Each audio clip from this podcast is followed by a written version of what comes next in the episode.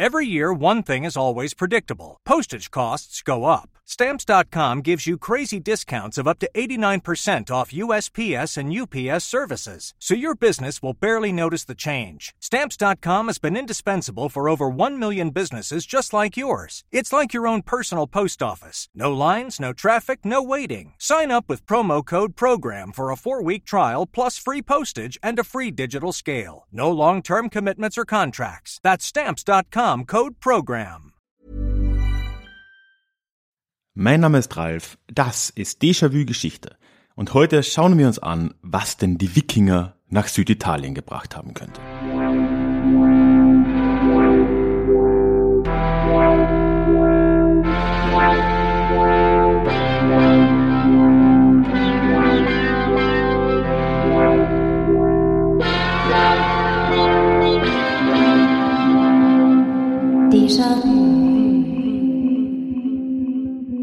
Hallo und herzlich willkommen zurück zu dieser neuen Episode des Déjà-vu Geschichte Podcast. Mein Name ist Ralf und hier in diesem Podcast geht es alle zwei Wochen in die Vergangenheit und zwar immer mit Blick auf das Hier und Jetzt und wo nötig mit einer Portion Augenzwinkern. Bevor wir heute in die Episode reinstarten, möchte ich dich nochmal in den Déjà-vu Geschichte Newsletter einladen, weil der einfach die beste Möglichkeit des Austauschs ist, in beide Richtungen. Ich werde am Ende nochmal mehr dazu erzählen, aber ich freue mich, wenn du dir das durchlesen willst online. Du findest alle Infos zum Newsletter in den Shownotes oder auf ralfkrabuschnick.com slash newsletter.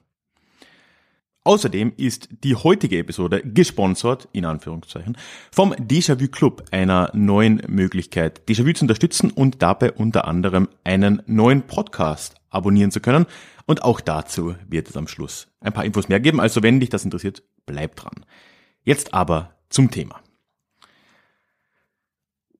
Vielleicht hast du es mitbekommen, im Newsletter zumindest habe ich davon erzählt. Ich hatte das relative Glück tatsächlich, Anfang Oktober nochmal vor dem, naja, Lockdown ist es noch nicht, vor der neuen deutlichen Verschlechterung der Corona-Lage in den Urlaub zu fahren, nachdem ich das äh, davor nur, was heißt nur, in Österreich äh, verbracht habe, den Sommer über wollte ich äh, mit meiner Freundin auch nur wegfahren.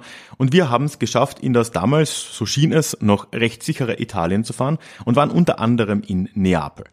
Und wie sich's gehört und was ich auch jedem immer empfehlen würde, habe ich dann dort äh, oder haben wir dort auch eine Führung mitgemacht. Allerdings nicht durch die Stadt Neapel ganz klassisch, sondern durch den Untergrund Neapels. Und dort habe ich so einiges über die Geschichte der Stadt erfahren, was für mich überraschend war, obwohl, wenn man es da mal gehört hat, ist das irgendwie dann doch recht einleuchtend. Zum Beispiel, dass es eine griechische Gründung war und von Neapolis kommt der Name, neue Stadt. Also eigentlich könnte man drauf kommen.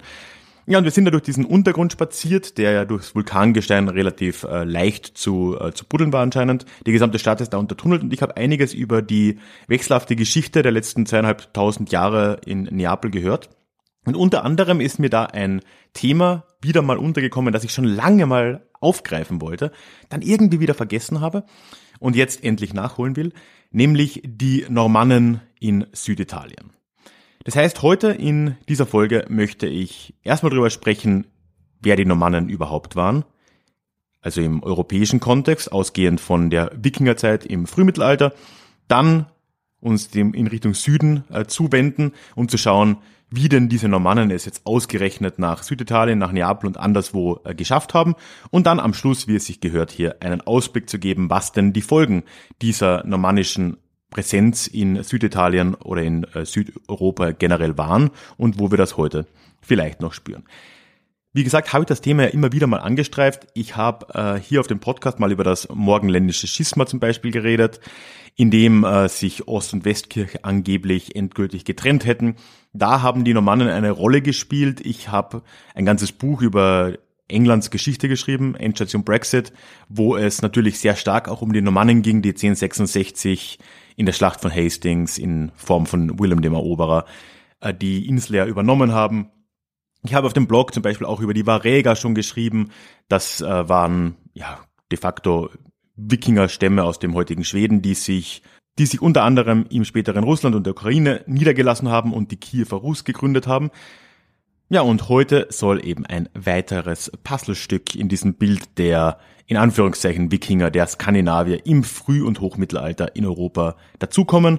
Und wir schauen uns mal an, wie das in Süditalien dann stattgefunden hat.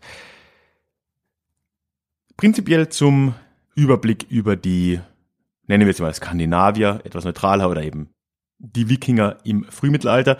Generell war das Frühmittelalter wirklich die Blütezeit dieser Kultur und ihren Einfluss auf Europa.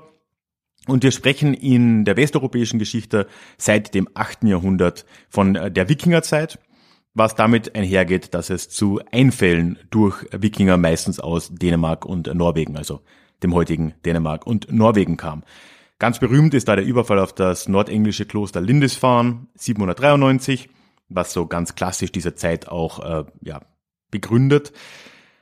Aber das heutige England war nicht das einzige Land damals, das von solchen Einfällen äh, betroffen war. Die britischen Inseln im Großen und Ganzen waren schon ein, ein Hauptaktionsfeld dieser Gruppen, vor allem aus eben Dänemark und Norwegen kommend. Es gab dann auch ein Danelag, äh, ist ein Begriff für dänisches Recht, das sich ähm, ja im heutigen Nordengland etabliert hat, also eine tatsächliche Präsenz.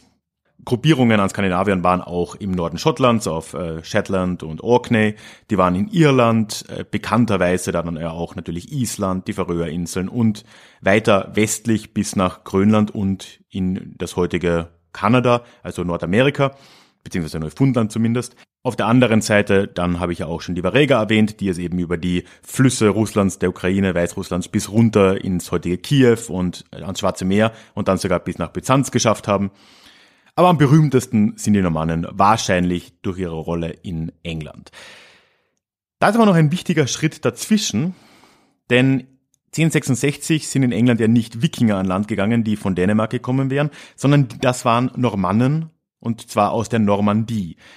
Und dort gab es davor schon eine längere Vorgeschichte. Also Wikingergruppen haben es nämlich auch äh, in Frankreich relativ weit gebracht. Im 9. Jahrhundert standen sie vor Paris.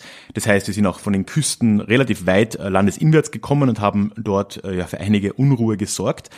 Und der Sonderweg in Frankreich war dann der, dass im Jahr 911, also im 10. Jahrhundert dann, den äh, Gruppen oder zumindest einer Gruppe an Wikingern eine Möglichkeit geboten wurde, sich in Frankreich ganz legal sesshaft zu machen und man hat ihnen die Normandie gegeben, die heute nach ihnen benannte. Sie wurden quasi offiziell belehnt, traten damit auch zum Christentum über und in der Normandie entwickelt sich jetzt wirklich eine neue Gesellschaft, die zwar Wikinger, skandinavische Wurzeln hatte, aber diese Normannengesellschaft war dann schon was anderes, allein durch, die, durch das Christentum schon mal, wo dann auch angeblich die äh, Normannen sehr äh, treue Christen auch äh, gewesen sein sollen und äh, sehr stark unter den Pilgern zum Beispiel auch waren, was noch eine Rolle spielen wird. Und zu der Zeit dann 150 Jahre später, als dann dieser Zug in Richtung England stattfindet, die Eroberung Englands, da sprechen die Normannen schon durchwegs Französisch, beziehungsweise Proto-Französisch, normannisches Französisch, wie man es nennen will und äh, waren eben Christen und waren von anderen westeuropäischen Gebieten und Kulturen nicht mehr so deutlich unterscheidbar. Auch wenn natürlich diese identitätsstiftende Rolle der Wikinger-Vergangenheit eine Rolle gespielt hat. Das heißt, jetzt machen wir mal einen Strich unter dieser groben Übersicht über die normannische Geschichte. Um das Jahr 1000 herum, beziehungsweise kurz danach, kurz davor, findet ein Prozess statt, in dem die Wikinger, die seit den letzten paar Jahrhunderten überall in Westeuropa de facto für Angst und Schrecken gesorgt haben, wenn es auch nicht ganz so einfach war, es gab auch genug Handel. Äh, ja, da fand ein Prozess statt, der zu einer Sesshaftwerdung geführt hat in gewissen Teilen Europas, vor allem in der Normandie, dann als Verlängerung aber auch in England, parallel aber durchaus auch in Irland und an anderen Orten. Aber wie kommen wir jetzt von da nach Süditalien? Und da wird die Geschichte jetzt wirklich komplex, etwas schwer durchschaubar und vor allem ziemlich mythologisch aufgeladen. Das heißt, alles, was ich jetzt zu der Geschichte sagen werde, würde ich dir raten, mit, wie sagt man das auf Deutsch, mit einem Pinch of Salt zu nehmen, also äh, mit Vorsicht zu genießen. Wir wissen es nicht immer ganz so genau und die, die ganze Geschichte ist ein bisschen von Mythen dominiert. Aber den Kern der Sache habe ich schon angesprochen. Denn ich habe ja gesagt, dass die Normannen der Normandie, die ja jetzt, wenn wir ungefähr im Jahr 1000 uns befinden, seit fast 100 Jahren dort äh, gelebt haben, jetzt in der dritten Generation waren, inzwischen Französisch sprachen und sich von den tatsächlichen Skandinaviern, die es ja natürlich auch immer noch gab, schon deutlich unterschieden. Die waren sehr fromme Christen, zu einem guten Teil. Zumindest ist das so überliefert und nahmen auch relativ rege an Pilgerfahrten unter anderem nach Jerusalem teil, was damals gerade etwas war, was auch verstärkt aufgekommen ist. Jetzt ist es aber so, dass auf dieser Reise nach und dann auch auf der Rückreise von Jerusalem in Richtung Normandie das ein relativ weiter Weg war, den man per Schiff zurückgelegt hat.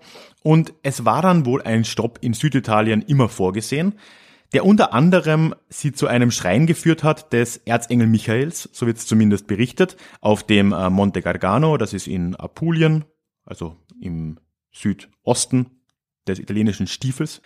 Und äh, dieser Erzengel Michael war eben auch der Landesheilige der Normannen, deswegen äh, ging man da wohl hin. Ist für mich ein bisschen eine vage Erklärung, aber soll wohl so stattgefunden haben. Der Legende nach kam es jetzt dann irgendwann um das Jahr 1000 herum, entweder schon 999, spätestens aber 1015, dazu, dass die Normannen, die Pilger dort auf lokale Adlige getroffen sind, beziehungsweise auf einen konkreten, der sie gefragt hat, ob sie ihm nicht unterstützen wollen beim Kampf gegen die Byzantiner in Süditalien, was sie dann wohl auch gemacht haben. Da beginnt jetzt die Geschichte der Normannen in Süditalien. Und ich muss schon wieder einen Zwischenstopp machen und einen kurzen Exkurs, um darüber zu sprechen, wie denn Italien damals eigentlich ausgesehen hat. Ich hoffe, du bist noch bei mir. Also, Exkurs. Italien damals war natürlich nicht wie Italien heute. Das ist dir ja sicher bekannt. Italien war nicht ein geeinter Staat, sondern es war ein ziemlicher Fleckenteppich an Herrschaften.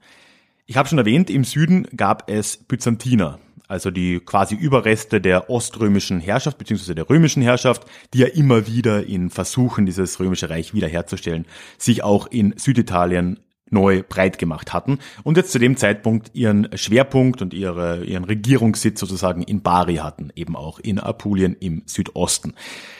Es gab daneben auch damals schon den Papst natürlich, der ursprünglich noch auf byzantinischen Staatsgebiet tatsächlich gelebt hat in Rom und äh, drumherum ja gewisse Besitztümer hatte, die zu ihm gehört haben. Also dieser Kern dessen, was dann später ein Kirchenstaat werden würde, war gerade so im Entstehen begriffen. Der war quasi in Mittelitalien.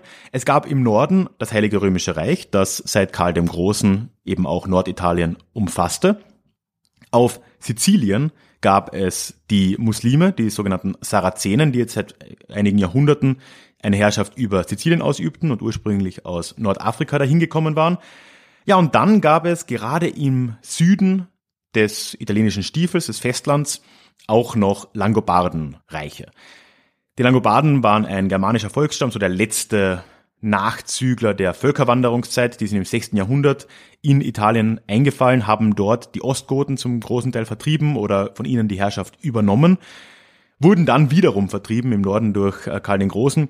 Und im Süden gab es aber jetzt noch so ein paar Fürstentümer, Herrschaften, die äh, eben ja, langobardisch geprägt waren. Und genau so ein Langobardenführer soll es dann auch gewesen sein, der ursprünglich die erste Gruppe an normannischen Pilgern dort ja, vorgefunden hat am Gargano und sie gefragt hat, ob sie ihm nicht helfen wollen gegen die Byzantiner. Exkurs Ende. Ich weiß, es ist wieder mal ein bisschen viel, aber ich hoffe, du kannst soweit folgen. Jetzt wird die Sache aber nicht unbedingt klarer mit der Zeit. Wir können davon ausgehen, beziehungsweise sagen uns die Quellen, dass dann im Folgejahr 1016 eine Gruppe an normannischen Kriegern tatsächlich an einer, an einem Feldzug gegen Byzantiner dort teilgenommen haben. Und danach können wir jetzt wohl nur davon ausgehen, dass sich das rumgesprochen hat. Sowohl unter den Langobarden, die sagen, oh ja, mit den Normannen kann man kämpfen, andererseits aber auch unter den Normannen in der Normandie, die jetzt gehört haben, so, ah ja, hm, in Süditalien, äh, da gibt's was zu holen. Und äh, die sich jetzt immer öfter auf dem Weg dorthin gemacht haben. Denn man muss dazu sagen, in der Normandie, wie auch davor schon in Skandinavien, gab es ein Problem, dass es nicht genug Land gab, um alle adligen Söhne damit zu versorgen. Das heißt, es gab immer eine relativ große Menge an jungen Männern, die sich auf kein Erbe beziehen konnten oder auf kein Erbe hoffen konnten in der Normandie und die jetzt auf der Suche waren nach ja, Möglichkeiten, sich äh, erstens auszutoben und zweitens sich ein Leben aufzubauen in irgendeiner Form. Und da kam Süditalien eben gerade recht.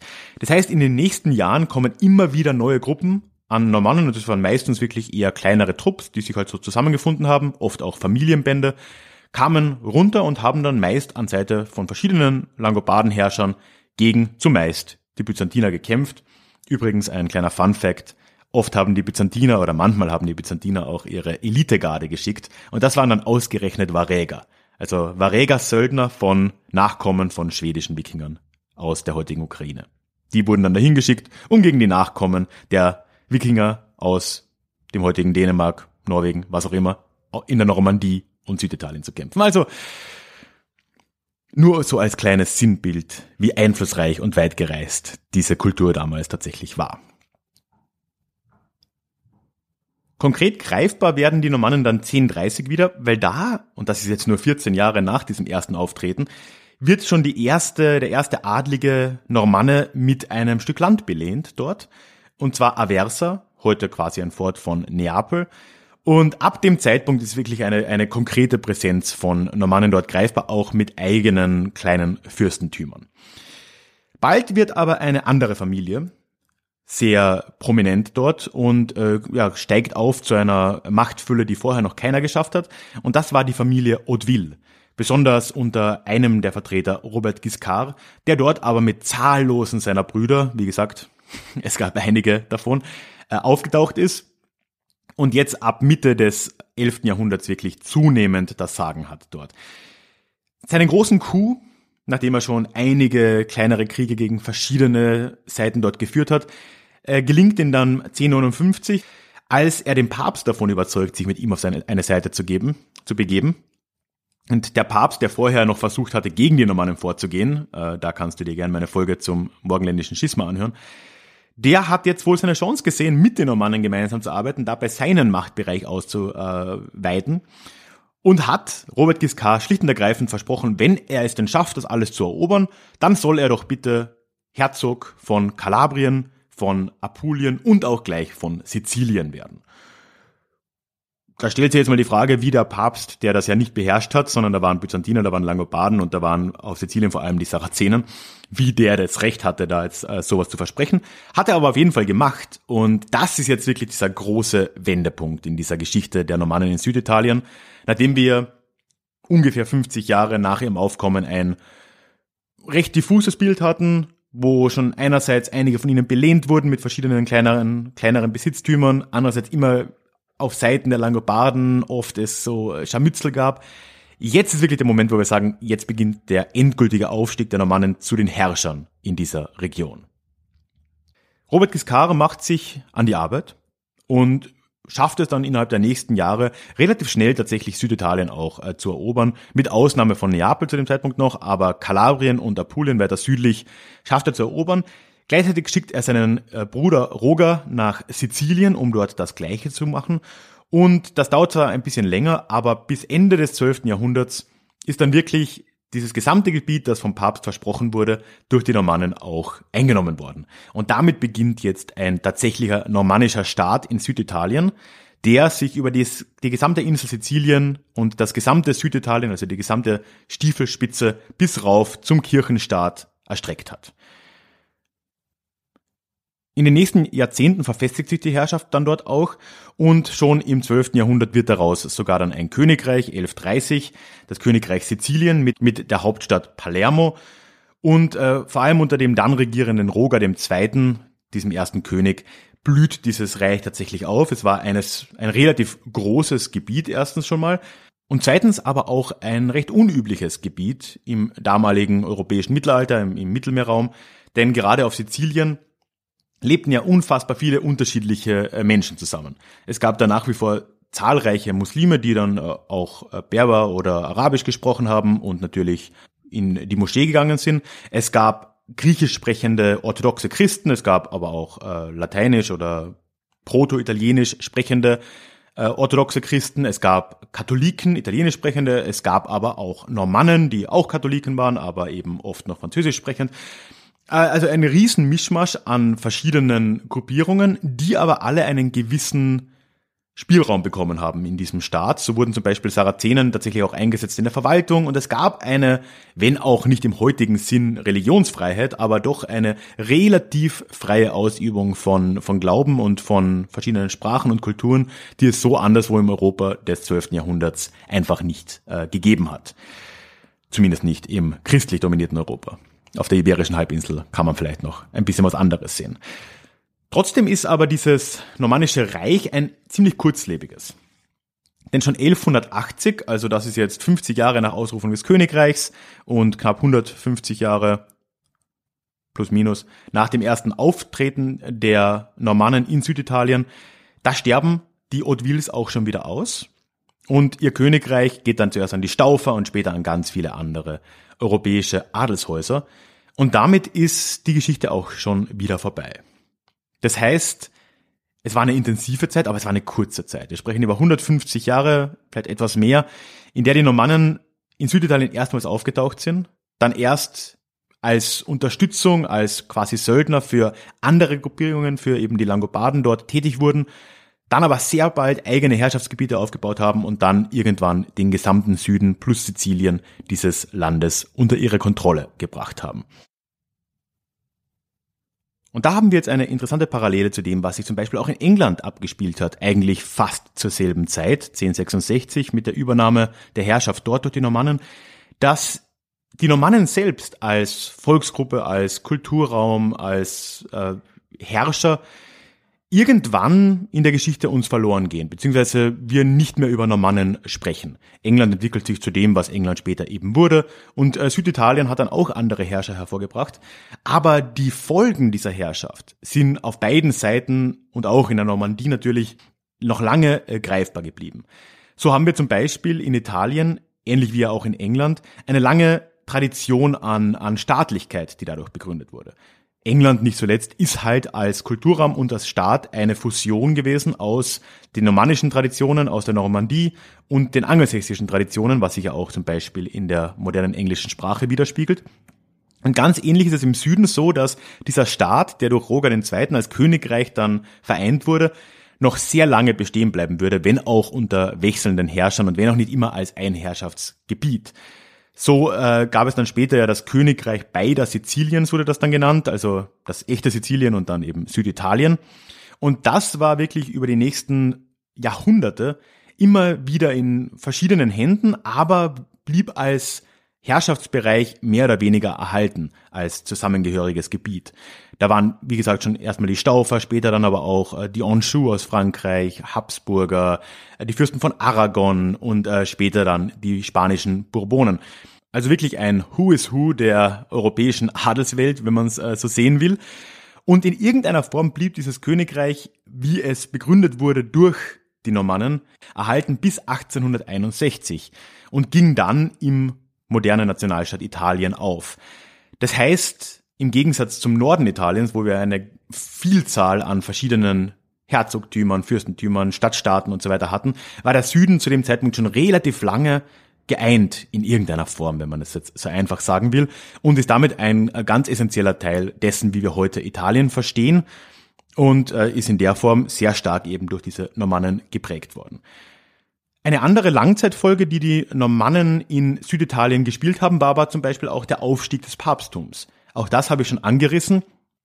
Der Papst hat im 11. Jahrhundert einen enormen Schub an Bedeutung erfahren.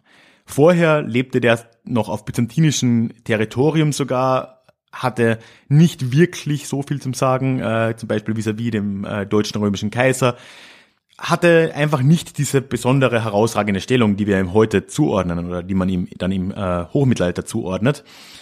Und das ändert sich jetzt langsam. Es gibt dieses Reformpapsttum, das eben für sich in Anspruch nimmt, diese äh, Gewalt und diesen, diesen Einfluss auch zu haben. Und die Normannen helfen dabei. Der Papst hat sich an die Normannen gewandt in der Hoffnung, dass die auch seinen Einfluss, seinen politischen Einfluss weiter befördern würden, indem er sie belehnt mit diesen Gebieten. Und das hat ja in irgendeiner Form, war natürlich nur einer der Faktoren, auch wunderbar funktioniert. Mitte des 11. Jahrhunderts sehen wir einen, einen Aufstieg des Papsttums im politischen Sinn. Nicht zuletzt der Gang nach Canossa, Investiturstreit, also quasi die, die Etablierung der päpstlichen Macht auch auf den römisch-deutschen Kaiser findet in der Zeit statt. Dann äh, das morgenländische Schisma, das ich jetzt schon mehrmals angesprochen habe, wo auch eine gewisse Abkopplung von der Ostkirche, also der byzantinisch-griechisch-orthodoxen Kirche äh, stattfindet. Und die nächsten 150 Jahre sind dann wirklich ein Zeitraum, in dem die Kirche enorm an Bedeutung gewinnt und das ändert sich erst dann wieder, als der äh, Königshof in Frankreich eine Kontrolle über diese Kirche gewinnt und dann nicht zuletzt auch das Papsttum nach Avignon äh, umzieht. Und äh, ja, über die komplexe Geschichte habe ich auch mal in der Folge gesprochen, äh, die findest du auch hier im Feed. Stadtspaziergang durch Avignon war das. Ja, das soll es dann aber auch gewesen sein. Im Hintergrund hört man eh, glaube ich, schon wieder die Baustelle. Es ist gerade nicht so einfach aufzunehmen. Und ich weiß, auch die Inhalte dieser Folge waren vielleicht nicht ganz so einfach aufzunehmen. Es war viel auf einmal. Wir haben uns die Ursprünge der Normannen in der Normandie und anderswo in Europa angeschaut, von den Wikingern des Frühmittelalters, haben dann uns angesehen, wie die nach Süditalien gekommen sind, wie Süditalien damals ausgesehen hat und wie dann der Weg zu einem normannischen Staat sich geebnet hat, unter anderem durch den Papst und durch die Familie Hauteville und dann später was die Langzeitfolgen dieser Herrschaft denn auf Italien und auf Europa waren oder wo wir noch Spuren der Normannen entdecken können. Jetzt würde es mich noch äh, sehr freuen, wenn du mich abonnieren würdest, egal wo du diesen Podcast hörst oder mir folgst auf Spotify. Dann kriegst du auch in zwei Wochen eine Info, wenn die nächste Folge kommt. Und es würde mich umso mehr freuen, wenn du in den Déjà-vu-Geschichte Newsletter kommen würdest. Denn wie gesagt, ist er die beste Art des Austauschs in beide Richtungen, ohne irgendwelche Algorithmen von Facebook und Co. Alle Infos sind auf meiner Website auf ralfgrabuschnik.com slash newsletter. Findest die Info aber auch natürlich oder den Link in den Show Notes. Und äh, du kriegst als kleines Dankeschön auch noch ein gratis Hörbuch, ein paar E-Books und ein paar andere Kleinigkeiten. Also lies dir das gerne durch. Ich würde mich freuen, dich dort zu sehen. Ja, und dann habe ich anfangs noch erwähnt, es gibt eine Neuigkeit. Nämlich es gibt einen Déjà-vu-Club seit letzter Woche, den ich dir auch gerne äh, kurz vorstellen will. Denn äh, dankenswerterweise gibt es schon lange Leute, die Déjà-vu-Geschichte auch finanziell unterstützen. Äh, vielen, vielen Dank an alle, die das tun. Das kann man auch nach wie vor. Ich freue mich über alles, was da an über Banküberweisungen, PayPal den Weg zu mir findet, ist eine Riesenhilfe. Für alle, die aber gern vielleicht auch noch ein bisschen mehr Austausch wollen und etwas Zusatzcontent wollen, gibt es jetzt eben auch den Club, der über die äh, Website Steady läuft. Und dort gibt es einen zusätzlichen Podcast einmal im Monat mit Themenabstimmungen durch die Mitglieder und dann auch einer Live-Diskussion auf Discord, wo wir uns dann zusammenfinden und das Thema des Monats gemeinsam besprechen. Und natürlich gibt es den Discord-Server auch sonst verfügbar, um dort alle möglichen historischen Themen miteinander zu besprechen. Alle Infos dazu habe ich auch auf meiner Website zusammengetragen und wenn der Club was für dich ist, schau dir das gerne an. Link in den Show Notes oder auf ralfkrabuschnick.com slash club. So, das war jetzt viel Hausmeisterei am Schluss. Wenn du immer noch da bist, vielen herzlichen Dank. Das ist nicht selbstverständlich. Und ich hoffe sehr, so oder so, dass wir uns in zwei Wochen dann wieder hören in unserem nächsten Déjà-vu. Tschüss.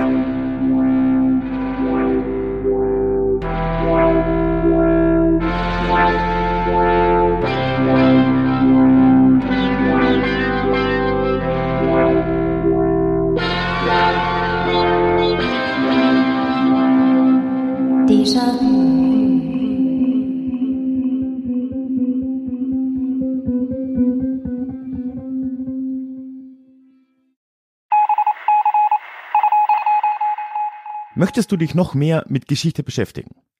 Dann werde doch Teil der Community und hol dir deine persönliche Dosis Geschichte regelmäßig ins Postfach mit dem Déjà-vu Geschichte Newsletter. Dort erwarten dich abwechslungsreiche Geschichte-Häppchen, zweimal im Monat direkt in dein E-Mail-Postfach, Austausch mit mir, ich kann dich erreichen, du kannst mir direkt antworten und ich melde mich auch garantiert wieder zurück.